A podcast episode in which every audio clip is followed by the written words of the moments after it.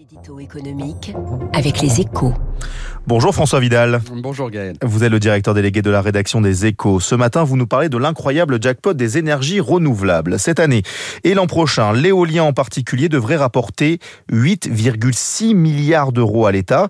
C'est un gain inattendu qui rebat les cartes du débat sur la transition énergétique, François, même s'il est lié à la flambée actuelle des prix de l'électricité. Oui, pour le budget de l'État, c'est une véritable révolution, Gaël. Hein. Depuis des années, l'éolien et le solaire sont subventionnés massivement. Hein. Au total, en 20 ce sont 43 milliards d'argent public qui ont été consacrés au développement des renouvelables sur le territoire.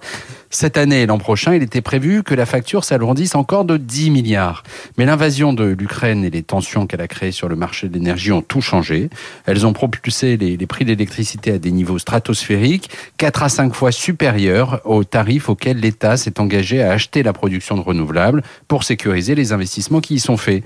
Du coup, les subventions se sont transformées en gains et c'est le Trésor qui empoche la différence. De quoi convaincre les pouvoirs publics d'accélérer peut-être le programme d'investissement dans les énergies renouvelables ben, si l'éolien devient en plus une bonne affaire financière, c'est sûr que cela lève un frein important à son développement.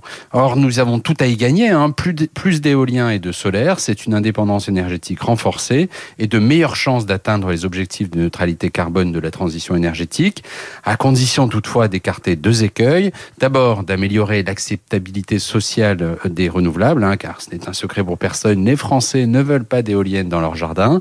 Et surtout, de ne pas tirer des plans sur la comète Hein, car euh, la situation actuelle du marché de l'énergie est exceptionnelle. Les prix finiront fatalement par retomber et il ne faudrait pas que la manne se transforme en boulet pour les finances publiques.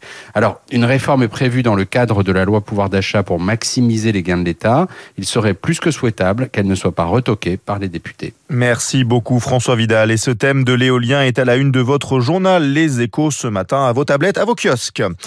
Dans un instant, Eric Cuoche reçoit son invité Bastien Dru, macro-stratégiste senior chez CPR Asset Management. Le meilleur de l'économie dans un instant.